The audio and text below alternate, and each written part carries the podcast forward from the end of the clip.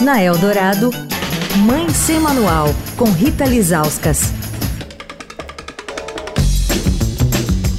Oi, gente, Mãe Sem Manual de volta essa semana falando da pele dos bebês e das crianças no verão. Com a gente a médica Silvia Souto Maior, que é coordenadora do Departamento de Dermatologia Pediátrica da Sociedade Brasileira de Dermatologia. Hoje a gente vai falar sobre a exposição ao sol, doutora. As crianças podem ou não podem tomar sol na praia, na piscina? Como é que é isso? Hoje a gente tem essa cultura de que o sol é um vilão. O sol é importante para o desenvolvimento da criança.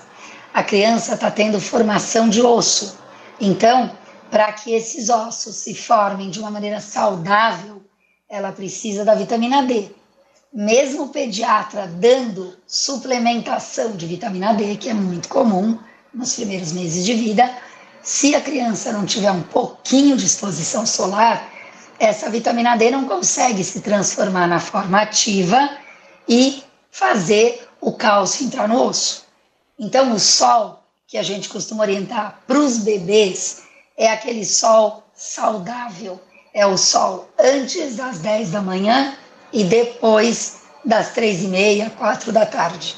E evitar sempre a exposição solar em áreas muito sensíveis, como a face.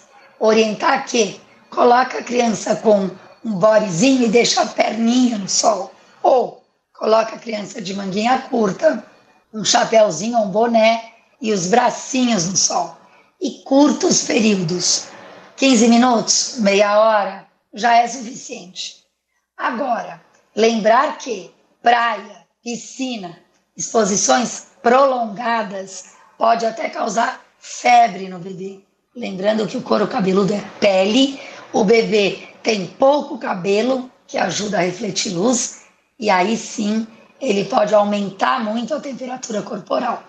E os protetores solares só são liberados a partir do sexto mês de vida até seis meses de idade, a proteção solar deve ser feita com chapéu, boné, barraca, guarda-sol ou as roupas que hoje são comuns até aqui no Brasil com proteção ultravioleta.